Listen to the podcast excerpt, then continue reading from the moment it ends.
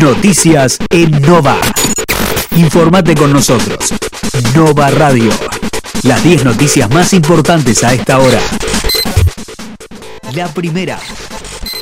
Murieron 138 personas y se registraron 3.661 nuevos contagios en el país. Con las cifras de este jueves, suman 113.099 los fallecidos y 5.218.993 los contagiados desde el inicio de la pandemia, según informó el Ministerio de Salud. La segunda. El presidente y Cristina ratificaron su compromiso de defender la dignidad del trabajo.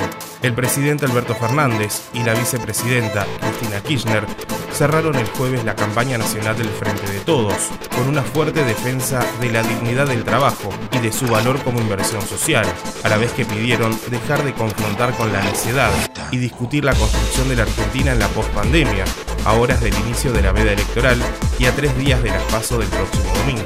La tercera.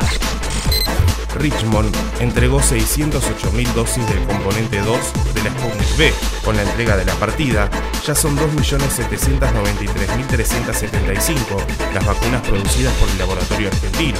La cuarta.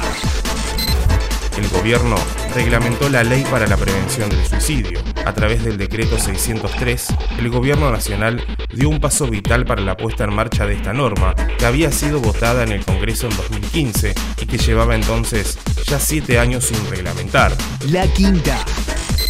Argentina goleó a Bolivia. La albiceleste derrotó 3 a 0 ante la verde en el Estadio Monumental, en uno de los cinco cotejos por la décima fecha de las clasificatorias para la Copa del Mundo Qatar 2022.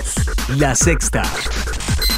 Presidente Perón lleva un mes sin sumar fallecidos por COVID. Hace ya 30 días que no se registran nuevas muertes en Presidente Perón por coronavirus. El reporte diario de la municipalidad también agrega que se superaron las 90.000 dosis de vacunas aplicadas desde el inicio de la campaña de vacunación. La séptima.